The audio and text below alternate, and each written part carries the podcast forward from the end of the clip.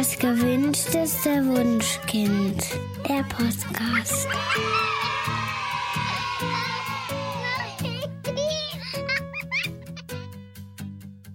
Hallo und herzlich willkommen zu Das gewünschteste Wunschkind, der Podcast mit Daniel Graf und Katja Seide.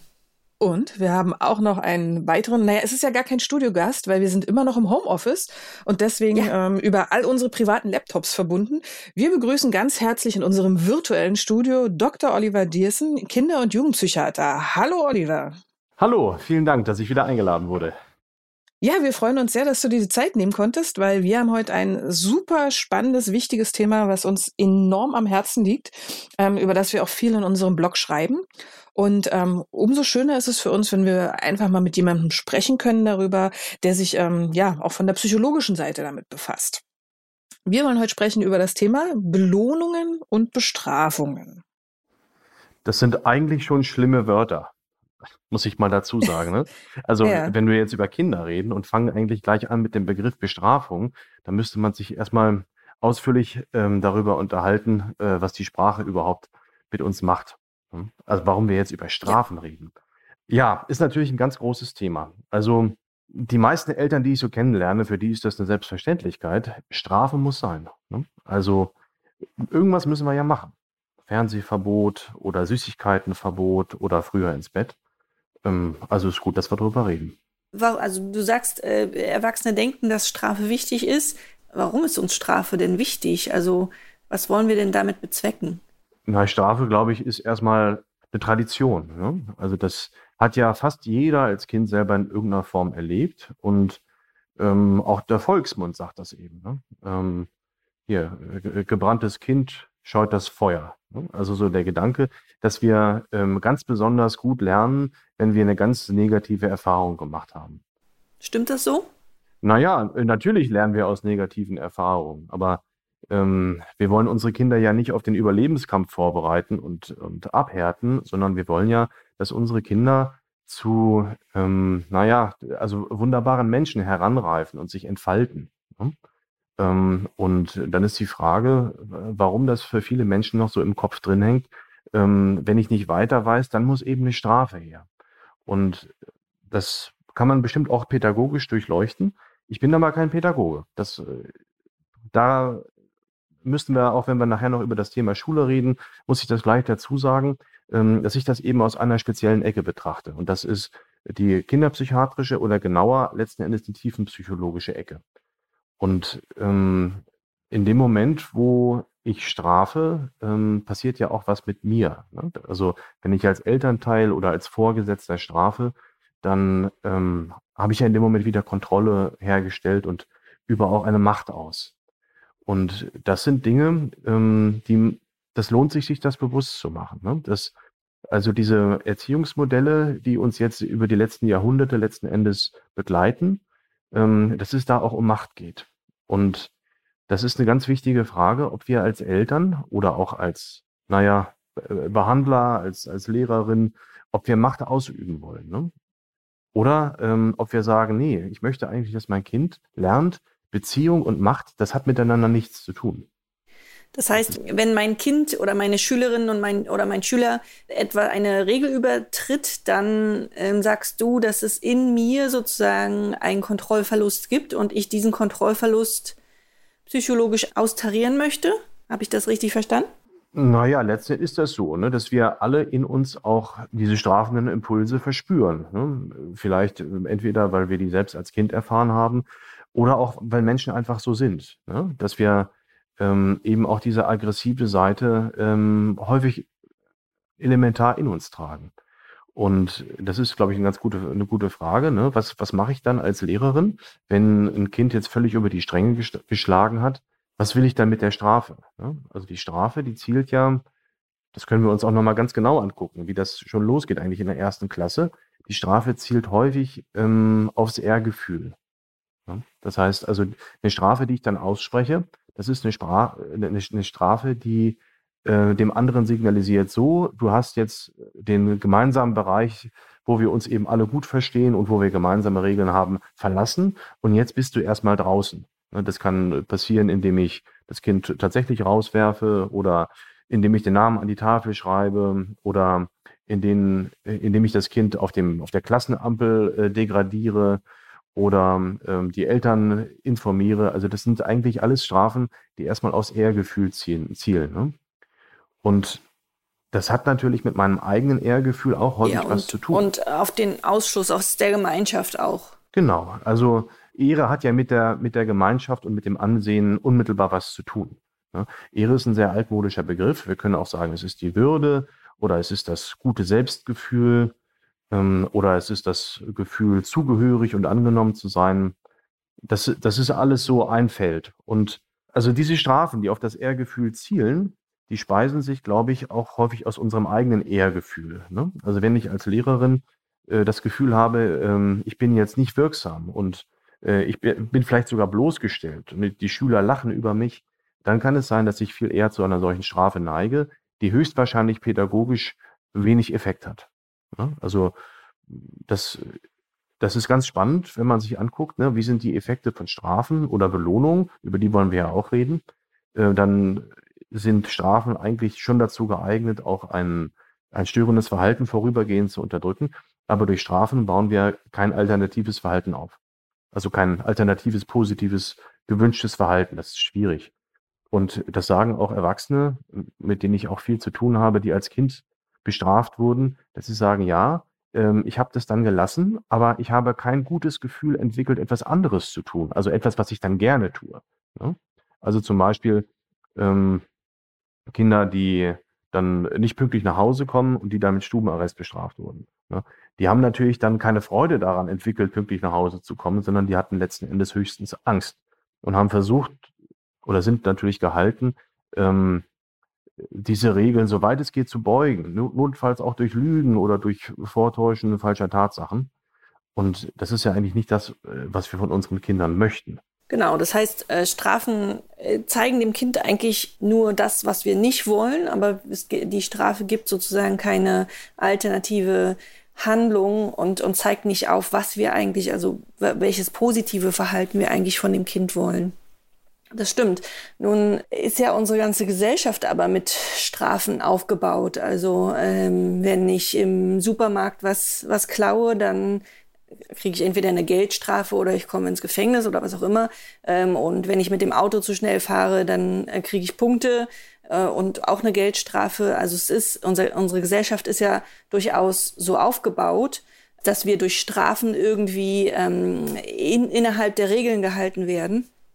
Und die, die Gegner von der Erziehung ohne Strafen, ähm, die geben uns immer das Argument, na ja, aber so ist halt das Leben ja aufgebaut. Und wenn ich meine Kinder nicht darauf vorbereite, ähm, dass es eben auf einen Regelübertritt eine Strafe gibt, dann tue ich meinem Kind nichts Gutes. Was sagst du denn dazu? Ja, das berührt natürlich auch äh, die Rechtswissenschaften und letzt, letztlich auch die Philosophie. Ne? Das ist eine ganz grundsätzliche Frage, ob wir nun einen Rechtsstaat haben, der auch straft also aus meinen Rechtskenntnissen heraus ähm, habe ich im Hinterkopf, dass die Strafe grundsätzlich der Verbesserung des bestraften Menschen dienen soll. Ähm, also nicht lediglich seiner, ähm, seiner Schande und seiner inneren Verletzung und seinem Ausstoß aus der Gemeinschaft, sondern dass Strafe auch immer eine Hand reichen soll. Ähm, also, um es mal ganz praktisch zu sagen, ich habe noch nie was geklaut. Es kann sein, dass ich als Kind mal irgendwo Kaugummi genommen habe, was mir nicht gehörte, sondern einem anderen Kind, weiß ich jetzt nicht mehr. Aber so etwas, was ein Straftatbestand ist, ich habe noch nie was geklaut. Und ich wurde deswegen auch noch nie deswegen, also ich wurde noch nie deswegen bestraft, dass ich was geklaut habe. Und ähm, dennoch tue ich es nicht. Liegt es nicht daran, dass du sozusagen verinnerlicht hast, dass es in unserer, in unserer Gesellschaft ähm, nicht gewollt ist zu, zu klauen und du sozusagen vor einer schon verinnerlichten Angst vor Strafe sozusagen deshalb davor zurückschreckst? Oh, das ist eine sehr ähm, theoretische Frage mit dem Rechtssystem. Ich will es äh, vielleicht ein bisschen pragmatischer sagen. Wir haben ja auch über das Autofahren geredet und ähm, über das Autofahren rede ich mit Eltern ganz viel, wenn es um Strafen geht. Nämlich, konkrete Frage, wer ist schon mal geblitzt worden? Fast alle. Also, ich wurde auf jeden Fall schon mal geblitzt, obwohl ich wirklich kein Raser bin, aber manchmal hat man auch einfach Pech. Ne? Ähm, und die Frage ist dann, wer hat dann sein Fahrverhalten dauerhaft geändert, wenn er mal geblitzt wurde? Und das ist in der Regel nicht der Fall. Es gibt einige wenige Menschen, die sagen, oh ja, jetzt wurde ich einmal geblitzt, einmal und nie wieder und ab jetzt fahre ich immer Strich 50. Ja, und wenn eine 30-Zone ist, dann fahre ich auch immer Strich 30 und auch nicht 37. Das ist aber die Ausnahme. Ne? Und wenn wir uns jetzt ein bisschen die Psychologie von Belohnung und von Bestrafung angucken, dann äh, geht aus, aus der psychologischen Forschung ganz klar heraus, Menschen können aufgrund von Strafen ihr Verhalten ändern, wenn es eine ganz, ganz strenge, konsequente Strafe ist. Also das bedeutet, bezogen auf das Autofahren, wenn ich äh, durch die, in der Ortseinfahrt, ähm, also im Ortseingang bin und da ist ein fest installierter Blitzer und der blitzt immer, immer und immer. Und der blitzt immer bei 38 km/h oder was auch immer. Dann werde ich an dieser Stelle mein Fahrverhalten ändern. Aber hinter dem Blitzer gebe ich wieder Gas. Das machen die meisten. Ich wohne in auch in einer Ortschaft, wo ein Blitzer am Ortseingang ist und am Ortsausgang. Und das ist völlig klar, das sieht man. Alle, die da langfahren, wenn die am Blitzer vorbei sind, geben Gas. Und das bedeutet, damit eine Strafe wirksam ist, muss sie ultra konsequent ausgesprochen werden. Und zwar ähm, objektiv. Und jetzt ist die Frage, lässt sich das auf die Erziehung übertragen? Sagen wir mal, ich habe jetzt äh, zwei Jungs, die sich immer streiten und ich sage so, Jungs, wenn ihr euch streitet, dann gibt es heute Abend kein Fernsehen. Dann bin ich ja in dem Moment kein Blitzer, sondern ich bin ein höchst subjektiver Mensch. Ich bin ein Mensch, der sagt dann irgendwann so, mir reicht's jetzt. Jetzt ist die Grenze überschritten, jetzt kommt die Strafe. Und das ist an einem Tag vielleicht relativ zügig, weil ich einen stressigen Tag auf der Arbeit hatte und am anderen Tag kommt das sehr viel später, weil ähm, ich vorher eine Sendung oder einen Podcast über Kindererziehung gehört habe. Und da bin ich eben gelassener also das bedeutet, ich kann niemals als, als Subjekt so strafen wie ein Blitzautomat. Das geht nicht. Und jetzt übertragen wir das nochmal auf die Situation beim Blitzer. Also, stellt euch mal vor, da steht gar kein Blitzer, sondern da steht ein Polizist. Und der winkt euch raus und er sagt, hey, Sie waren zu schnell. Ja, wie schnell war ich denn? Ja, sagt der Polizist, weiß ich nicht. Zu schnell auf jeden Fall. Ich fand's zu schnell. Kostet 45 Euro. Ja, aber ich bin hier doch neulich auch lang gefahren und da haben sie doch noch gesagt, ähm, das geht noch. Ja, neulich ging es ja auch noch. Aber jetzt fand ich es zu schnell und jetzt kommt die Strafe. Was wird dann passieren? Ja, werde ich dann die Schuld auf mich nehmen und sagen, oh ja, da an dieser Stelle, das sehe ich jetzt wirklich ein, der Polizist fand es zu schnell, das will ich wohl nie wieder machen, ich zahle die Strafe gern. Nee, das ist nicht der Fall. Sondern ich werde denken, der Polizist ist ein Penner. Ja, neulich hat er mich ja noch langfahren lassen.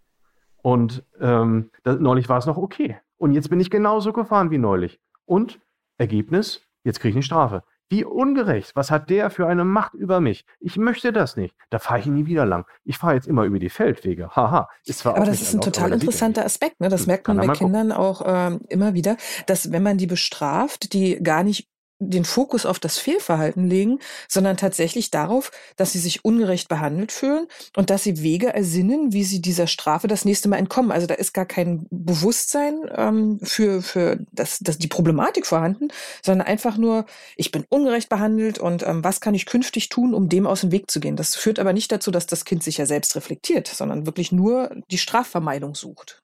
Ja, also dass Kinder natürlich nicht schuldfähig sind, das sollte ja inzwischen bekannt sein. Ne? Auch das Strafrecht sieht das vor, dass Kinder nicht ähm, wegen eigener Schuld bestraft werden. Und deswegen ist dieses ähm, auf Kinder einreden, damit sie nun ihren Fehler sehen und ihre Schuld sehen und sich dann möglicherweise auch entschuldigen, das kann man alles machen, aber es bringt ja letztlich nichts.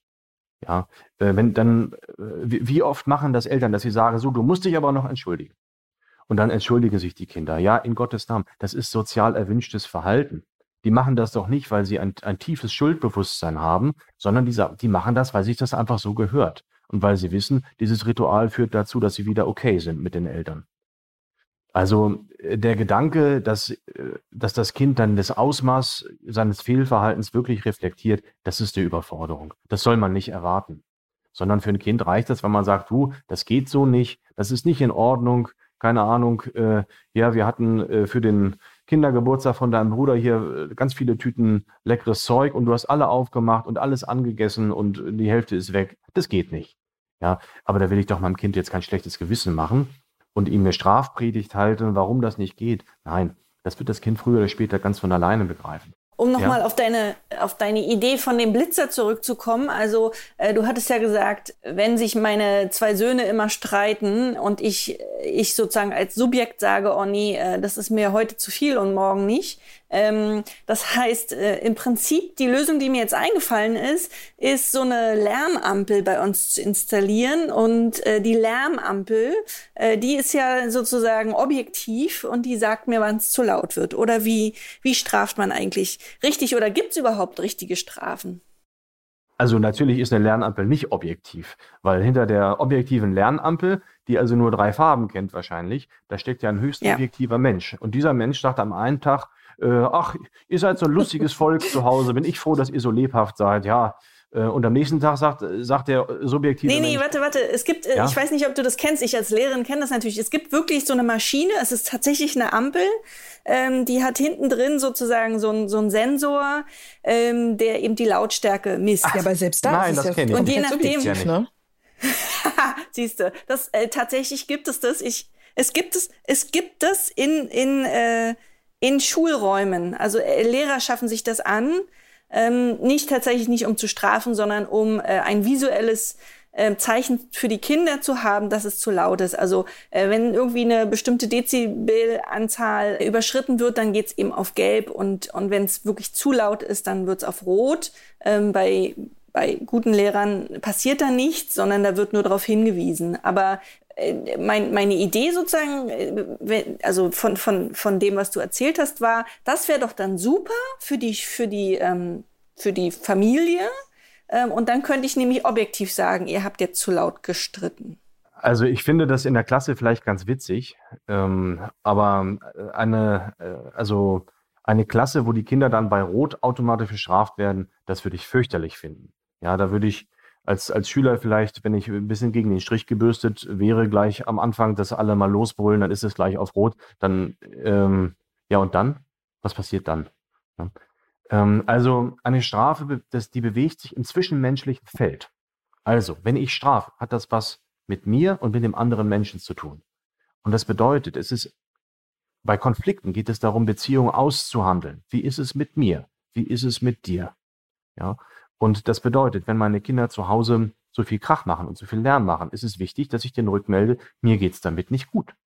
Und es ist überhaupt nicht schlimm, wenn ich den Kindern sage, übrigens, ich sage euch mal was, ähm, ich habe heute super Nerven. Ihr könnt echt mal Krach machen. Jetzt haut auf die Kacke, nutzt die Gelegenheit, ja.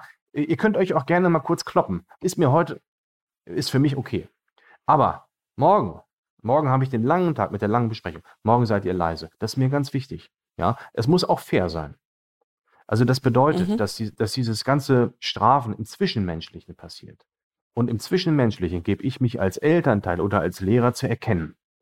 Und mir keineswegs fällt mir ein Zacken aus der Krone, wenn ich auch einräume, ich kann auch ungerecht sein oder ich bin heute vielleicht besonders streng. Ich habe mal ähm, eine, von einer Lehrerin gehört, ich weiß nicht, ob wir darüber gesprochen haben, bin mir gerade nicht ganz sicher, die hat zum Anfang der Stunde ihren Geduldsfaden an die Tafel gemalt und hat dann gesagt, so Kinder, heute ist mein Geduldsfaden so lang. Und äh, wenn er dann gekürzt wurde durch die Klasse, dann hat sie ihn gekürzt. Und das war eigentlich wunderbar für die Kinder zu erkennen, ja, da ist noch Luft nach oben, nee, allmählich wird's eng. Und das finde ich eigentlich besser als so eine ähm, Lernampel mit automatischer Lautstärkeerkennung, weil es nämlich etwas auf der Beziehungsebene ist. Und auf dieser Beziehungsebene passiert ja, dass ich meinem Kind auch sagen kann, hey, es kann sein, dass ich heute ein bisschen ungerecht bin. Ist durchaus möglich. Und ich habe die Erfahrung gemacht, dass da ganz viele Eltern Angst vorhaben, wenn, wenn sie diese Schwäche vor ihrem Kind zeigen. Oh Gott, wenn das Kind begreift, dass ich auch Schwächen habe und auch ungerecht bin oder dass ich, keine Ahnung, mit meinem Ehemann mir nicht einig bin, nein, dann sind wir ja entlarvt. Dann, dann ist diese ganze hoheitsvolle Position des Elternteils plötzlich dahin dann wird mein Kind den Respekt vor mir verlieren. Das darf nicht passieren. Deswegen muss ich so tun, als sei ich immer gleich. Und wir müssen als Ehepaar so tun, als seien wir uns immer einig. Und das ist natürlich Unsinn. Kinder wissen, dass Erwachsene nicht immer gleich sind. Kinder wissen das automatisch, dass Erwachsene auch ungerecht sind und voller Fehler. Und es ist ein Riesengewinn, wenn ich das von meinem Kind offen mache. Wenn ich sage, du, ähm, ich habe das gemerkt, vorhin, da wart ihr ganz schön laut und dann bin ich dazwischen gegangen, ja, wie in der Oberpolizist. Und dann habe ich euch beide in eure Zimmer äh, geschickt und habe äh, rumgebölkt. Kann ich dich mal kurz fragen, war ich da eigentlich selber? Kann sein, dass ich selber ein bisschen ungerecht und laut war. Und dann kann es sein, dass die Kinder sagen, ja, genau. Oder die Kinder sagen, nö, passt schon. haben wir so kommen sehen und äh, für uns geht das in Ordnung. Und das ist dieses Aushandeln. Ja, das heißt, in diesem Aushandeln, da steckt drin, dass jeder sein Gesicht wahren kann. Ne? Ähm, wenn ich meinem Kind zu erkennen gebe, ich könnte auch ungerecht sein, vielleicht habe ich auch mal einen richtig miesen Tag, dann ähm, kann mein Kind das Gesicht wahren. Das heißt, die Schuld, und wir reden ja auch über Schuld, landet dann nicht bei den blöden Kindern, die so laut waren und die den Tag versaut haben, sondern das Kind kann für sich abwägen, ah, hm, war ich wirklich so fies heute? War ich so doof? Oh, vielleicht war der Papa aber auch ein bisschen ungerecht. So, und was dabei passiert, ist ja, dass man sich ineinander einfühlt und dass man lernt, die Sache aus der Sicht des anderen zu verstehen. Und das lernen meine Kinder von mir. Das heißt, in dem Moment, wo ich auf mein Kind zugehe und sage, hey, kann es sein, dass ich vorhin ein bisschen ungerecht war? Signalisiere ich ja, ich bin in der Lage, mich ins Kind auch einzufühlen. Und ich übe das vor. Ich tanze das vor. Und das, was ich davor tanze, ist keineswegs, dass ich als Elternteil meine Ehre verliere, sondern was ich vortanze, das ist Empathie.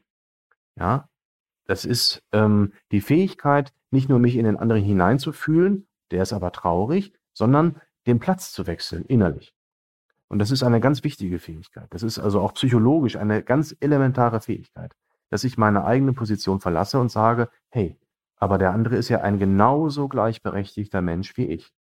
Der ist an Ehre und Würde und an seinem ganzen Menschsein genauso viel wie ich. Und der darf das auch ganz anders erleben als ich. Und trotzdem sind wir nicht geschiedene Leute, sondern wir sitzen dann vielleicht auf einem Konflikt. Ja, wir Kinder fanden es halt okay, weil wir haben das neulich auch gemacht. Ja, neulich haben wir auch ganz viel Spielzeug im Flur aufgebaut und haben dann alles durcheinander geworfen. Das ging. Und heute ist es halt nicht okay gewesen. Ja, hm, ist ja doof. Dann verstehen wir uns eben nicht an dem Punkt. Und das, was ich oft erlebe, ist eine Unsicherheit bei Eltern, ob das sein darf. Ne? Ob das so, ob diese Form von, in Anführungszeichen, Inkonsequenz überhaupt erlaubt ist. Dass ich meinem Kind signalisiere, du, ähm, neulich war es für mich nicht okay, aber heute finde ich es okay, dass ihr so einen Krach gemacht habt. Ne? Oder ähm, ich bin heute ein bisschen ungerecht. Das kann sein. Ne? Das liegt daran, weil ich auch einfach einen miesen Tag habe. Bin auch nur ein Mensch. Und das ist sehr, sehr erwünscht und richtig, das den Kindern zu signalisieren. Ich, ich will es ein bisschen konkreter machen es ist nicht gut, den Kindern zu signalisieren, ey, hör zu, wir kommen gerade von einer Eheberatung, du weißt, wir hatten schon dreimal die Scheidung durchdiskutiert ähm, und außerdem ähm, habe ich Ärger bei der Arbeit. Du weißt ja, meine Chefin, die äh, ist immer so ätzend, ne, haben wir neulich schon besprochen. Nein, das sollen Kinder nicht wissen. Es ist schon sinnvoll, Kinder von diesen Erwachsenensorgen fernzuhalten. Aber eine Auskunft, wie geht es mir und wie erlebe ich mich selber hier in diesem Chaos, das ist unerlässlich wichtig das spielt, da spielt auch rein, dass ähm, häufig ähm, Eltern irgendwie eingeredet wird, dass sie immer an einem Strang ziehen müssten, äh, auch in, in der Erziehung der Kinder. Und diese Idee, dass ich mit meinem Partner, meiner Partnerin immer gleich irgendwie, ich weiß nicht, nicht mal denken, aber zumindest handeln muss, die finde ich super anstrengend.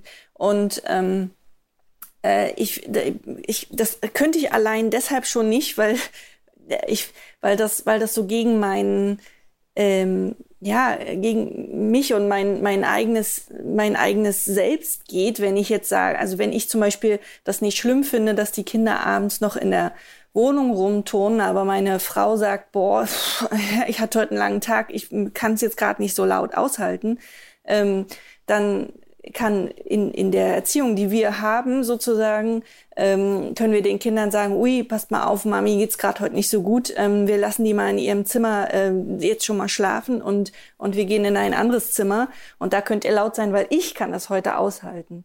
Und wenn man aber sozusagen immer an einem Strang ziehen muss, als, als Erwachsene, dann hätte ich sozusagen gegen meine ja, gegen, gegen das, was ich eigentlich leisten kann, sagen müssen, oh nee, Kinder, ihr müsst heute unbedingt leise sein ähm, und, und müsste Kinder in, in ihrem Ding begrenzen, in ihrem Sein begrenzen, obwohl ich die Kapazitäten habe, das auszuhalten. Und ähm, das, das ist ja quasi das Gleiche, was du sagst, Oliver. Stimmt's? Ja, letztlich schon. Also wichtig ist mir nochmal herauszustellen, wenn ich ähm, also Kinder in irgendeiner Form auch begrenze, muss ich nicht immer ein fünfminütiges Referat über die Hintergründe abliefern.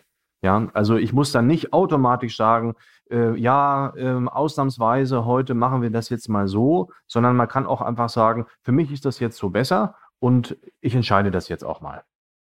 Ja, das geht in bestimmten Bereichen, wo man als Eltern auch, äh, glaube ich, in, in Führung gehen muss. Ne? Also ähm, ich sag mal, ähm, was wäre denn ein gutes Beispiel? So viele fallen mir da eigentlich gar nicht ein. Ja, ich äh, finde es ja auch gut, wenn man Kindern Regeln begründet, aber ähm, man muss auch nicht, also zum Beispiel, doch, ein gutes Beispiel ist, ich, äh, man möchte abends Zeit zu zweit haben. Als Eltern. Ja, mhm. weil, man, weil man die braucht. Ja, will man seinen Kindern dann wirklich erklären, wenn wir die nicht kriegen, dann geht unsere Beziehung irgendwann baden und dann trennen wir uns? Nein, das sagen wir den Kindern natürlich nicht, sondern ich sage den Kindern, äh, das ist schön für Eltern, dass da freuen wir uns auch drauf, dass wir diese Zeit zu zweit haben. So wie die Kinder ja auch freu sich freuen, wenn die Eltern nicht immer mit dabei sind. Ist ja ganz normal. Ja? Also da muss ich meinen Kindern nicht lang und breit erklären, warum sie jetzt eventuell mal nicht gewünscht sind, sondern ich sage, hey, das ist unsere gute Elternzeit, da machen wir lustige Sachen, nur wir beide, nur wir beide und ähm, du bist nicht dabei. Das ist ganz normal. Ne? Ähm, aber das, was du gerade gesagt hast, ne? also mit dem an, an einem Strang ziehen, das ist Unsinn. Natürlich muss man nicht an einem Strang ziehen. Das wissen auch alle Kinder. Das wissen alle. Wenn man irgendwen fragt, sag mal, waren deine Eltern eigentlich immer einer Meinung? Natürlich wissen alle Menschen, die Eltern waren nicht einer Meinung, aber einige wenige sagen, oh doch, die haben immer sich verbunkert im Schlafzimmer und dann lange diskutiert und hinterher waren sie wie eine Wand. Und das ist natürlich furchtbar, ne? weil da die Authentizität auch verloren geht. Und weil man Eltern plötzlich nicht mehr als flexible, kompromissbereite, äh, lebendige Wesen erlebt, sondern plötzlich als Autoritäten mit Macht und mit unerbittlichen Regeln. Das wollen wir nicht. Ich glaube, was, was den Unterschied macht von der Erziehung früher zu heute ist, dass, dass es früher eben ähm, Eltern in der Rolle der Eltern waren und damit waren sie so, so eine Art Objekt. Ne? Die waren gar nicht mehr Subjekt, sondern sie waren die Eltern oder, oder wir waren damals die Lehrer. Ähm, und ich kann mich hinter dieser Rolle verstecken und kann halt Dinge, also Regeln durchdrücken, die gar nicht meine sind, aber ich bin gar nicht mehr authentisch dabei und die Kinder spüren das auch, dass nicht, dass ich das nicht bin.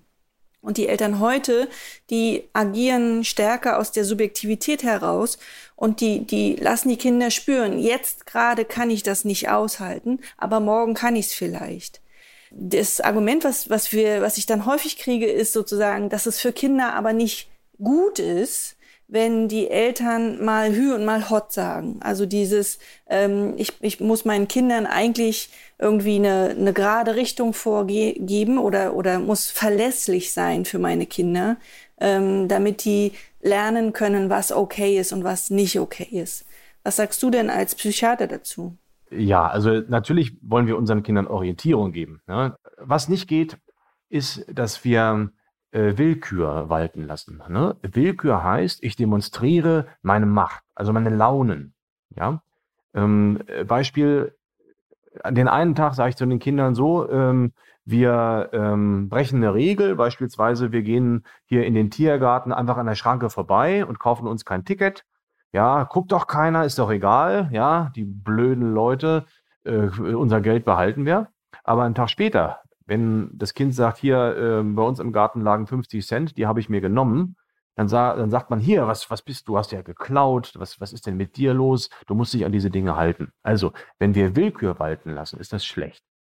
Wenn wir im Rahmen unserer ganz normalen menschlichen, unserer menschlichen Verfassung äh, sagen, du, für mich ist das heute so gut und, und gestern war es aber nicht gut. Bleiben wir bei der Lautstärke oder zum Beispiel, indem man sagt, so, ähm, ich möchte heute nicht mehr auf den Spielplatz gehen. Ich weiß, ich hatte das versprochen, aber ich kriege das nicht mehr hin. Und ich habe auch ehrlich gesagt überhaupt gar keine Lust dazu. Das tut mir leid, aber wir sind jetzt an dem Punkt, dass das nicht geht. Ne, zum Beispiel, ich habe dolle Kopfschmerzen. Das ist schon möglich. Also ich denke, es geht schon darum, äh, Werte zu vermitteln. Das ist wichtig. Aber Werte heißen nicht, dass man sich immer gleich verhalten muss, sondern dass wir Menschen eben ähm, wechselhafte Wesen sind, die unterschiedliche Bedürfnisse an unterschiedlichen Tagen haben. Und kommen wir nochmal zurück auf sozusagen die, ähm, den Wunsch der Eltern hinter der, hinter der Strafe. Also der Wunsch der Eltern ist ja erstmal den Kindern zu zeigen, das geht in unserer ähm, Gesellschaft nicht, das ist verboten. Und andererseits eben auch sozusagen, dass die, die, die Kinder auf die Eltern hören manch, also häufig ja auch, ähm, kommt das ja auch dem Kind zugute. Also an der Ampel muss das Kind stehen bleiben, das ist eine Regel und diese, diese Regel muss das Kind auf jeden Fall einhalten, weil sonst äh, geht es dem Kind bald nicht mehr gut. Ähm, was machen wir denn aber, wenn wir jetzt nicht strafen wollen ähm, und das Kind aber äh, auf unser Stopp oder unser, unsere, unsere Regel nicht hört? Also wenn es Regeln übertritt, die ihm selber auch nicht gut tun oder die meinetwegen auch mich nur stören. Und ich, ich kann aber sozusagen, ich möchte keine Strafen aussprechen, weil das gegen mein Prinzip geht. Aber ähm, ich habe trotzdem das Gefühl, ähm, das Kind macht, macht, was es will und, und ich werde immer verzweifelter und immer hilfloser, weil das Kind eben nicht auf meine Erklärungen hört und nicht darauf hört, dass ich sage, mir geht's heute nicht gut, bitte halte dich heran, bitte kooperiere. Das klingt jetzt erstmal nach Machtkämpfen, so wie ich es verstehe. Ne? Natürlich, wenn ich ein hyperaktives Kind habe, was einfach nicht anders kann, als im Verkehr, im Straßenverkehr nicht zu gucken und einfach zu laufen über den Fahrradweg, über die Straße, dann würde ich mit dem Kind klären, du sag mal, möchtest du das eigentlich lernen? Also ist das ein, ist das ein Trainingsziel, dass du das noch besser schaffst im Straßenverkehr? Und wenn das Kind sagt, nö, mir ist das alles egal, dann ist es höchstwahrscheinlich überfordert. Und dann bin ich erstmal für eine ganze Weile gehalten, auf das Kind sehr, sehr gut aufzupassen. Ja, natürlich wäre es ein gutes Ziel im Straßenverkehr, ähm, die Selbstbeobachtung und die Achtsamkeit des Kindes zu schulen. Aber dafür ist es erstmal notwendig, dass man sagt, du hör mal, äh, du merkst, ich muss dich immer so doll an der Hand festhalten, weil du sonst vors Auto läufst. Ähm, das ist für mich total nervig und für dich ist auch gefährlich. Äh, wollen wir das anders trainieren? Und dann kommen wir sozusagen jetzt gleich zur Kehrseite, zu unserem anderen Thema, nämlich äh, letzten Endes zur Belohnung oder zum Zuspruch. Also ein Kind, was im Straßenverkehr ähm, nicht aufpasst, das muss natürlich eine Achtsamkeit entwickeln. Und diese Achtsamkeit für gutes Verhalten, die kann ich natürlich in dem Moment äh, verstärken oder schulen, wenn das Kind gutes Verhalten zeigt. Dass man sagt, hey, guck mal, äh, jetzt sind wir so weit gekommen und du bist noch überhaupt nicht äh, rübergelaufen. Oder eben habe ich es kurz gemerkt, da wärst du fast losgelaufen. Und dann habe ich aber nur ganz kurz so gemacht. Und dann bist du nicht losgelaufen, sondern du hast dich richtig gut konzentriert. Ja? Mhm, das ist das Catch damit Being Good, was wir äh, in unserem ersten Buch auch erklärt haben. Aber äh, warte kurz, bevor wir sozusagen auf die positive Rückmeldung gehen, ähm, die besprechen ja. wir gleich, ähm, wollte ich nochmal zurückgehen. Also ähm, nehmen wir nicht so ein großes Thema wie an der Straße, aber sagen wir zum Beispiel, wir haben ein Dreijähriges am Tisch, das klopft mit dem äh, mit dem Löffel die ganze Zeit auf den Tisch und die Mutter sagt, boah, ich habe Kopfschmerzen, bitte hör auf. Und das Kind hört aber nicht auf. Und wenn du dann nicht, nicht sagen willst, boah, dann ist jetzt für dich das Essen beendet, geh raus, ähm, was ja eine Strafe wäre, oder, oder eben in diese Wenn-Dann-Falle zu, zu fallen. Wenn du nicht aufhörst, dann ähm, muss ich dir den Löffel wegnehmen oder was auch immer, was auch eine Strafe ist. Was tut denn die Mutter in diesem Moment, wenn das Kind eben trotzdem nicht auf ihre Bedürfnisse hört, also wenn es nicht von sich aus kooperiert? Also wir reden jetzt über ein kleines Kind, was sozusagen ja. die Folgen seines Tuns gar nicht absehen kann. Wahrscheinlich ich, nicht, ja. Ja, also ich würde das bei so kleinen Kindern nicht überladen mit ähm, psychologischen äh, Theorien. Ne? Das ist so, wir haben als Eltern unsere Pflicht, ähm, handlungsfähig zu bleiben.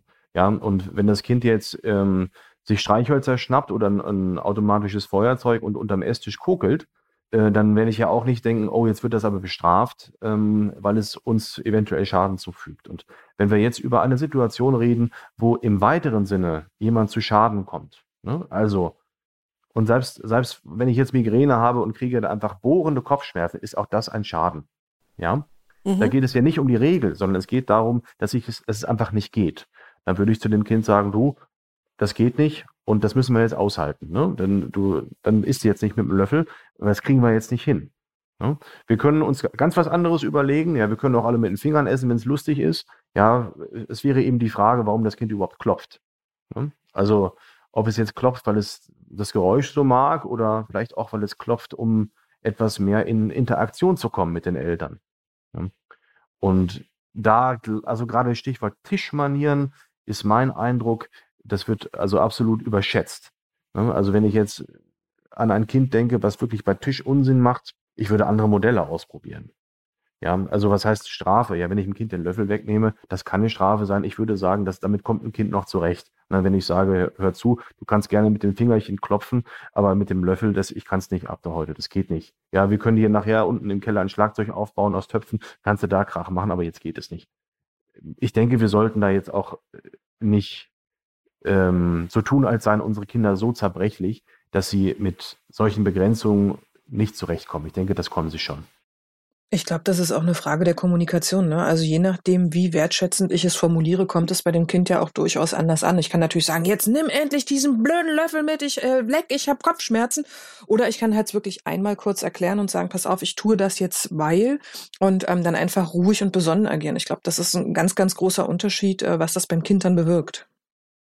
Es ist äh, vor allem eine wichtige Frage, wie ich als Eltern mit dem Gefühl umgehe, ähm, in diesem Moment ähm, keine Kontrolle zu haben. Und also, ich sag's zum letzten Mal, ich zähle bis drei. Oha, da muss man aber als Eltern wirklich die Finger hinterm Rücken kreuzen, um zu hoffen, dass das Kind bei drei auch reagiert, weil ansonsten habe ich ja mein Gesicht absolut verloren. Und da steht auch meine eigene Würde zur Disposition. Bleiben wir mal wieder bei, oder kommen wir zu dem Thema zurück, die Ehre. Ne? Und das sollte bei Eltern grundsätzlich mitlaufen. Ne? Dass Eltern darauf achten, wann fühle ich mich eigentlich hilflos, wirkungslos, wann habe ich das Gefühl, ich bin eine schlechte Mutter, ja, oder ich bin ein genauso blöder Vater wie mein Vater. Das ist alles etwas, das läuft auf der Elternebene. Und da haben die armen Kinder nichts mit zu tun. Das heißt, wenn ich merke, mir schwillt schon der Kamm, wenn das Kind da klopft, und ich merke auch, dass ich mich selbst als wirkungslos erlebe, dann sollte ich erstmal versuchen, diesen inneren Druck nicht auf der Ebene mit dem Kind zu, zu regeln, sondern erstmal für mich zu klären, ist es eigentlich für mich auch mal okay, wenn ich mich nicht durchsetzen kann. Ne? Wenn ich äh, nicht so durchregieren kann, wie das vielleicht meine Eltern oder meine Großeltern mal gemacht haben. Und ich glaube, wenn man das einfach mitdenkt, ne? gerade fühle ich mich wirkungslos, gerade fühle ich mich machtlos, das schützt uns schon vor diesen impulsiven Reaktionen. Und wenn wir über Strafen reden, ist das grundsätzlich ein großer Unterschied, ob ich eben impulsiv und unbeherrscht strafe oder ob ich mit Bedacht und Ansage eine Konsequenz ankündige und die dann auch umsetze. Ne, zum Beispiel, wenn ich sage, hier, komm, du kannst jetzt noch zehnmal auf, auf das Glas hauen, wenn es dir so Spaß macht, aber danach ist Schluss und dann kommt das Glas weg oder der Löffel auch und dann kannst du in deinem Zimmer weiterklopfen, wenn du Lust hast, ja, oder du isst einfach normal weiter, aber es geht jetzt einfach nicht weiter.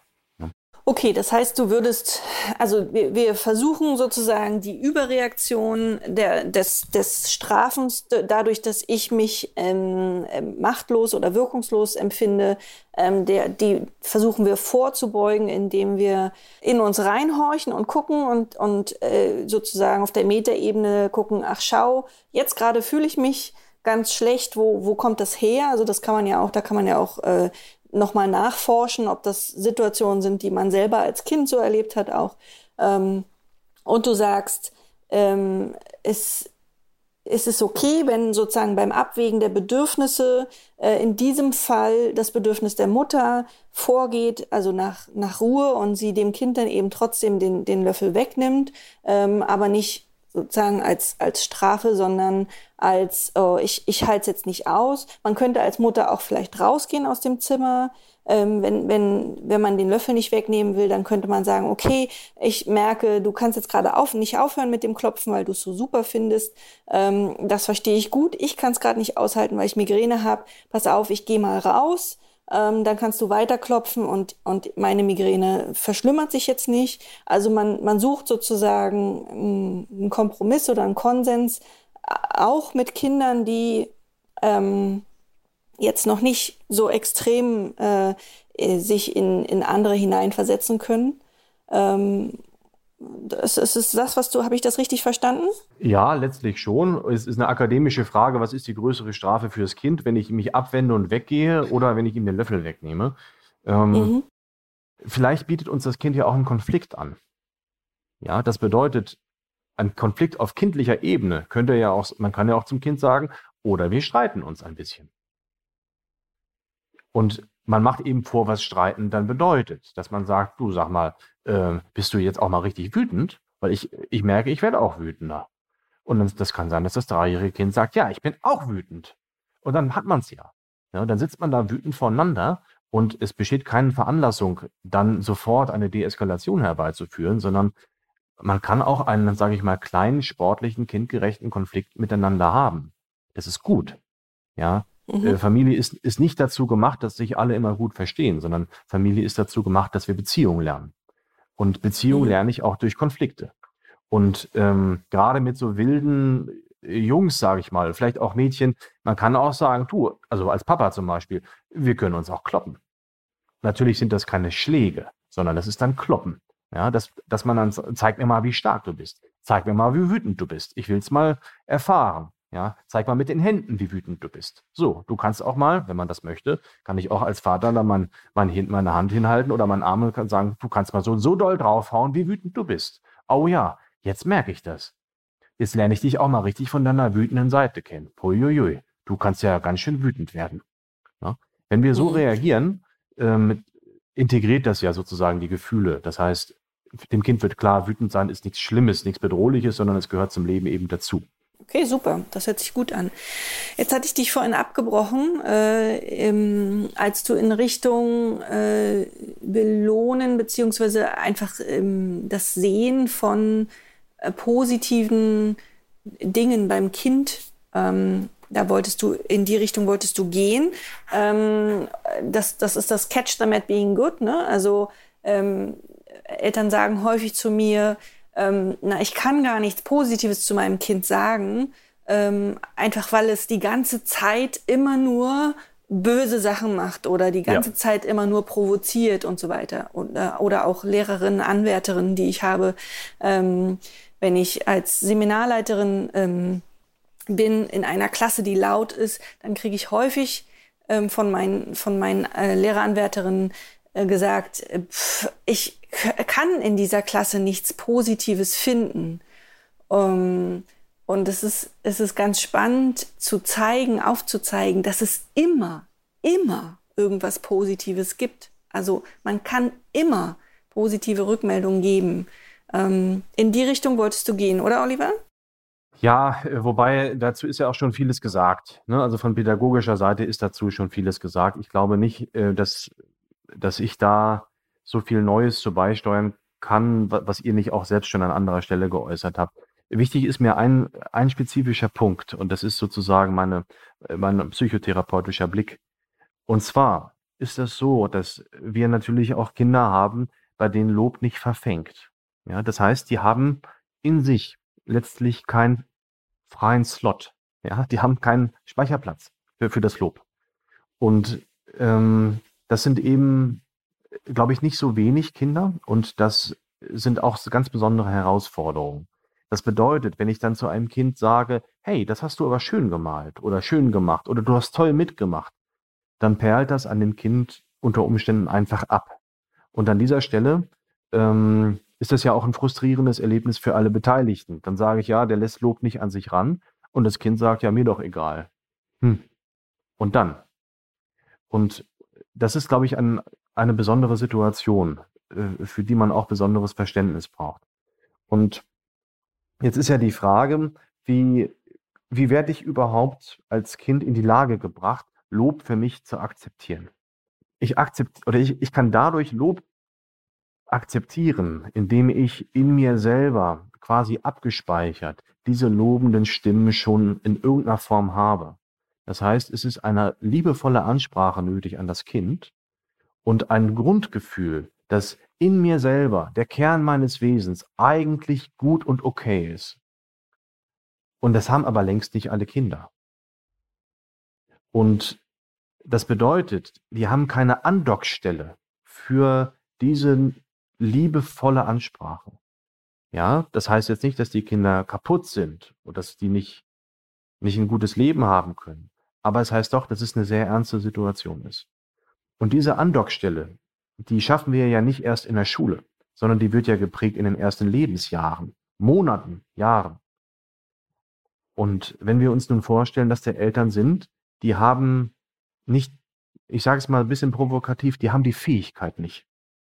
Ja, die haben also, ähm, die können diese Leichtigkeit und diese liebevolle Ansprache aus sich, sich selbst nicht abbringen, ja, sondern die sehen von Anfang an eigentlich die, das Schwere und die Herausforderung und die sehen auch sich selbst als hauptsächlich scheiternd mit dem Kind. Und insofern erlebt das Kind sich selbst auch als Kind von scheiternden Eltern oder auch als scheiterndes Kind in dem Bemühen, die Eltern glücklich zu machen. Und dann kommt dieses Kind in die Schule. Und da ist jetzt eine Lehrerin, die sagt, Mensch, das hast du aber toll gemacht. Es kann sein, dass das an diesem Kind einfach vorbeirauscht, wie eine Fremdsprache. Dass es sagt, ja, habe ich irgendwie gehört, hm, ja, und? Kann ich nichts mit anfangen. Und jetzt ist die Frage, was ist zu tun? Und das ist etwas, was natürlich auf der Beziehungsebene erstmal schiefgelaufen ist. Und es kann auch nur auf der Beziehungsebene ähm, wieder sich verbessern. Und das bedeutet, wenn ich mich, mich mit solchen Kindern beschäftige und denen sage, du hast es aber, du hast jetzt schön mitgemacht oder du hast es toll gemalt oder du hast einen klasse Aufsatz geschrieben, dann wird es eventuell einfach nicht reichen. Auch wenn ich als Lehrerin das Kind jeden Tag sehe, sondern es gibt diese Menschen, da, da heilt das nur durch Beziehung. Also das heißt durch ein Lob und durch eine Anerkennung und Wertschätzung auf der Beziehungsebene. Und da wird dieses Lob, wie wir es nun so landläufig haben, so fein gemacht, einfach keinen Effekt haben, sondern etwas, was einen Effekt haben kann, ist, wenn ich sage, du sag mal, ähm, vielleicht irre ich mich, aber kann es sein, dass du dir ganz viel Mühe gegeben hast? Ah, okay. Das habe ich gemerkt. Das habe ich an deinem Gesichtsausdruck auch gemerkt und ich habe auch gemerkt, wie du darüber geredet hast. Dass also da ein Wechselspiel entsteht, ein Wechselspiel des Erkennens. Also ich, ich gebe mich zu erkennen und ich zeige dem Kind, was ich an ihm erkannt habe. Und das reicht natürlich nicht, wenn ich das ein paar Mal mache, sondern das sind Prozesse, die über Jahre sich entfalten müssen. Und das müssen wir im Hinterkopf haben, wenn wir über das Loben reden dass das Loben auf der Beziehungsebene sowieso immer wichtig ist. Für jeden Menschen ist das wichtig und gut. Aber es gibt Menschen, bei denen wird alles andere auch überhaupt nicht funktionieren. Und die haben von vornherein ein Selbstgefühl, dass sie als Kinder eigentlich keine guten Menschen sind. Und dass sie von Grund auf ungezogen, böse, unvollkommen, unfähig, ähm, verbesserungswürdig sind. Und vor dieser Herausforderung stehen wir immer wieder. Darauf möchte ich einfach ganz deutlich hinweisen.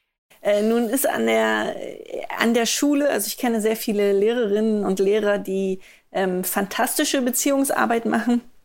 Ähm, ganz häufig kommt mir aber auch unter, dass ähm, Lehrerinnen und Lehrer einfach so auf schematische ähm, Methoden zurückgreifen, um sozusagen ähm, um Rückmeldung, den Kindern Rückmeldung zu geben ähm, auf, in Bezug auf ihr Verhalten. Das sind dann die Belohnungspläne oder Tokenpläne oder ähm, keine Ahnung, Smiley-Pläne, wie auch immer die alle heißen, ähm, oder auch Ampeln an der Tafel.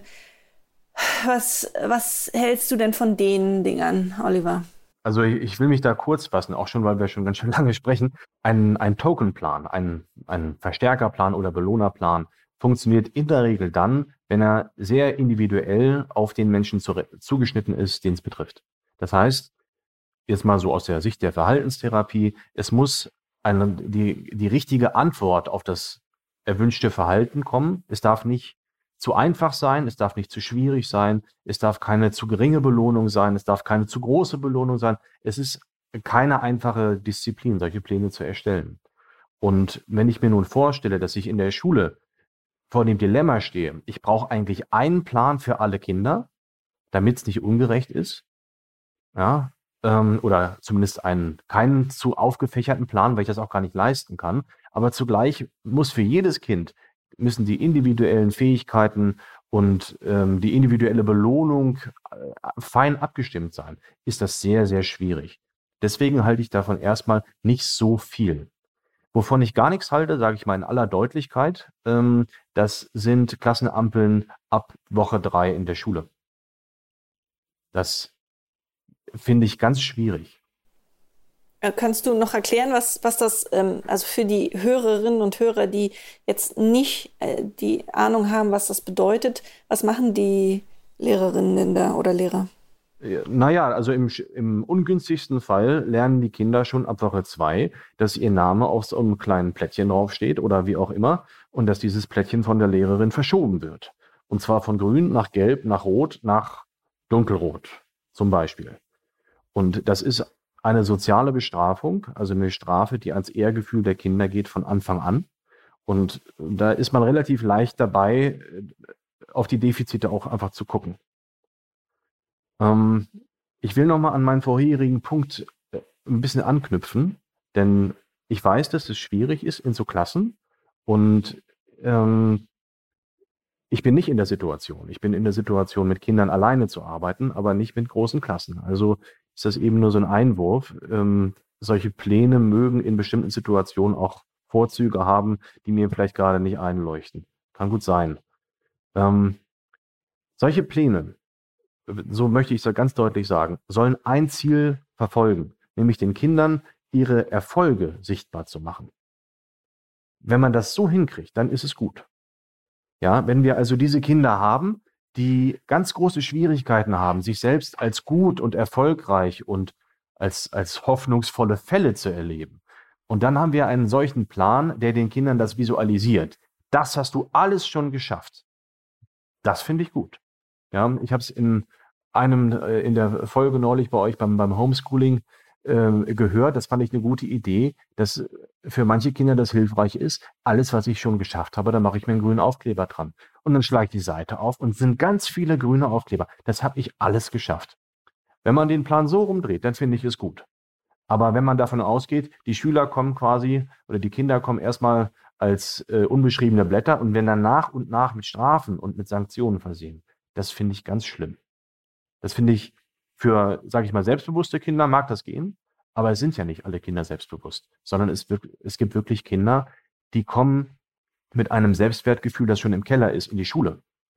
Und dann kriegen sie es auch noch sozusagen schriftlich und vor allen Augen. Und da möchte ich mhm. zur Umsicht raten. Leider nutzen ja äh, nicht nur Lehrerinnen und Lehrer diese, diese Verstärkerpläne, sondern ähm, manchmal auch Eltern zu Hause. Also, ähm, keine Ahnung, wenn das Kind die Hausaufgaben machen soll oder die Aufgaben, ähm, die es im Haushalt machen soll oder als Töpfchentraining, ähm, das passiert auch alles. Das heißt, du ähm, rätst du auch bei den Eltern zu Hause davon ab? Naja, also ich möchte ganz allgemein sagen, solche Pläne zu machen, das ist schwierig. Das ist nichts, was man einfach mal so aus dem Ärmel schüttelt, sondern es gibt schon einen Grund, weswegen äh, die große Fachdisziplin der Verhaltenstherapie sich darauf spezialisiert hat. Ja, das sind ja nun alles ähm, top ausgebildete Leute. Ja, das heißt, wenn ich, ich kann mir das nicht einfach mal zusammenklicken, äh, dann mache ich so einen Plan. Vielleicht funktioniert es. Aber wenn es nicht funktioniert, dann liegt es nicht an meinem Kind, sondern das liegt höchstwahrscheinlich daran, dass der Plan schlecht ist. Bleiben wir mal bei ähm, einem einfachen Belohnerplan, sagen wir mal, das Kind, das ist ja bekannt, zum Beispiel, dass Kinder, die ins Bett pullern, dass denen das durchaus helfen kann, wenn man das visualisiert, und zwar die Erfolge. Ja, und das, der Sonne-Wolkenkalender, der gilt als äh, effektiv. Ja, und wenn man dem Kind dann verdeutlicht, guck, das hast du schon geschafft, ist das gut. Aber ganz generell diese ganz ausgeklügelten Pläne, das Kind muss dreimal den Geschirrspüler ausräumen und dann noch viermal mit dem Hund gehen und dafür kriegt es 75 Minuten Medienzeit, aber nicht am Wochenende, ähm, weil da kriegt es 30 Minuten automatisch und dann für extra Hausaufgaben kriegt es noch eine Stunde oben drauf, aber nicht, wenn Papa zu Hause ist. Das wird nichts. Ja, äh, dann, das geht eben um die Macht man, man geht ja mit solchen Plänen auch einfach von der Beziehungsebene runter. Ne? Man, das ist ja gar keine, man ist ja dann mit seinem Kind gar nicht mehr in Beziehung. Und ähm, wir haben ja jetzt schon im, im Laufe dieses Podcasts festgestellt, dass am wirksamsten ähm, ein Zusammenleben funktioniert, wenn eben alle in Beziehung miteinander sind und von, von, von sich selbst als, als Subjekt sozusagen kommen und, und sagen, ich möchte das oder äh, könntest du bitte äh, in Rücksicht auf mich. Und wenn man, wenn man Erziehung auf, auf solche Pläne zurückzieht, ähm, also zum Beispiel, mh, wenn du dreimal den, den Geschirrspüler ausgeräumt hast, dann bekommst du ja, halbe Stunde Medienzeit, dann, dann geht man so erschrecklich weg von dieser, von diesem in Beziehung sein. Und ich, ich glaube schon allein deshalb kann das nicht funktionieren. Also jedenfalls nicht gut, finde ich. Ja, also ich finde, es gibt eigentlich einen ganz guten Trick, um da wieder Beziehungen reinzubringen. Und der Trick ist, dass man sich als Eltern nicht als äh, übergeordnete, machtvolle, strafende und äh, belohnende Instanz aufbaut, sondern dass man dem Kind sagt, du hör mal, das mit den Hausaufgaben, ich habe mitgekriegt, dass es dir schwerfällt. Und ich habe auch mitgekriegt, dass wir häufiger darüber auch äh, in Konflikt geraten und dass es auch mal Streit gibt wegen der Hausaufgaben. Ähm, möchtest du eigentlich dein Verhalten an der Stelle ändern? Möchtest du, dass wir einen, neuen Weg finden? Und dass man sich an dieser Stelle eben äh, zum Coach des Kindes macht. macht. Ja, das heißt, dass ich sagen kann, okay, ähm, wie wollen wir das machen? Wäre das für dich hilfreich, wenn wir das so machen, ähm, wenn du die Hausaufgaben direkt schaffst und die auch ganz zügig machst, dann sagen wir mal, nach einer Stunde bist du fertig und kannst auch zwischendurch fragen und dann helfe ich dir auch, ähm, dass, dass du dich dann auch belohnst. Und es kann sein, dass Kinder sagen, ja, das finde ich gut, das finde ich fair. Ich brauche diese Strukturierung. Und wenn man dann quasi nicht mehr in der Rolle des Wächters auftritt, sondern in der Rolle von jemandem, der dem Kind bei dem im Prinzip selbstgewählten Trainingsziel hilft, dann halte ich das durchaus für eine okaye Sache. Aber das sollte nicht zum Ziel haben, dann mit der Stoppuhr hinter dem Kind herzurennen und sagen, du musst jetzt sofort das äh, Nintendo ausmachen, sonst ziehe ich den Stecker aus der Wand. Da tut man sich, glaube ich, keinen Gefallen mit. Ne? Also es geht auch darum, ein, ein positives Selbstbild und, und also eine Selbstwirksamkeit ähm, aufzubauen. Ne? Also wenn ich das als Kind sehe, hey, das habe ich alles schon geschafft. Und ich habe ich hab so oft mein Trainingsziel erreicht und meine Sonne mir abgeholt. Ich kann das. Ich bin stolz, dass ich das geschafft habe. Dann ist der Plan vielleicht ganz gut. Gut. Ich glaube, Daniel, wir sind am Ende, oder? Ja, das ist wieder deutlich länger geworden, als wir es ursprünglich geplant haben, aber das ist einfach so, Themen sind wahnsinnig ergiebig. Ähm, zum Thema Loben würde ich gerne nochmal gesondert sprechen, aber ich glaube, das ist jetzt an dieser Stelle erstmal, müssen wir durchatmen, ähm, glaube ich, nochmal ein ganz individuelles Thema, gerade Abgrenzung, ähm, wertschätzende Rückmeldung und manipulierendes Loben, das finde ich nochmal ein ganz spannendes Thema ähm, für ein andermal. Ähm, für heute sagen wir erstmal Tschüss. Wenn ihr, wenn euch gefallen hat, was ihr gehört habt, ähm, Dr. Diersen hatten wir schon mal zu Gast, also ähm, wenn ihr ins Archiv schaut, findet ihr zum Beispiel einen ganz, ganz tollen Podcast zum Film Elternschule, immer noch hörenswert. Und wir haben auch schon gesprochen über das Thema äh, Probleme mit der Aufmerksamkeit in der Schule. War für mich damals auch ein super spannendes Thema. Ähm, genau, wir hören uns in 14 Tagen wieder und wir sagen ganz, ganz herzlichen Dank an Dr. Diersen. Ähm, hat uns sehr gefreut, dass Sie wieder dabei waren und wir würden Sie gern irgendwann in Kürze nochmal einladen, weil ich glaube, wir haben noch ganz, ganz spannende Themen zu besprechen. Ja, vielen Dank für die Einladung. Hat mir viel Spaß gemacht. Wir freuen uns auf das nächste Mal. Das war der Podcast vom gewünschtesten Wunschkind.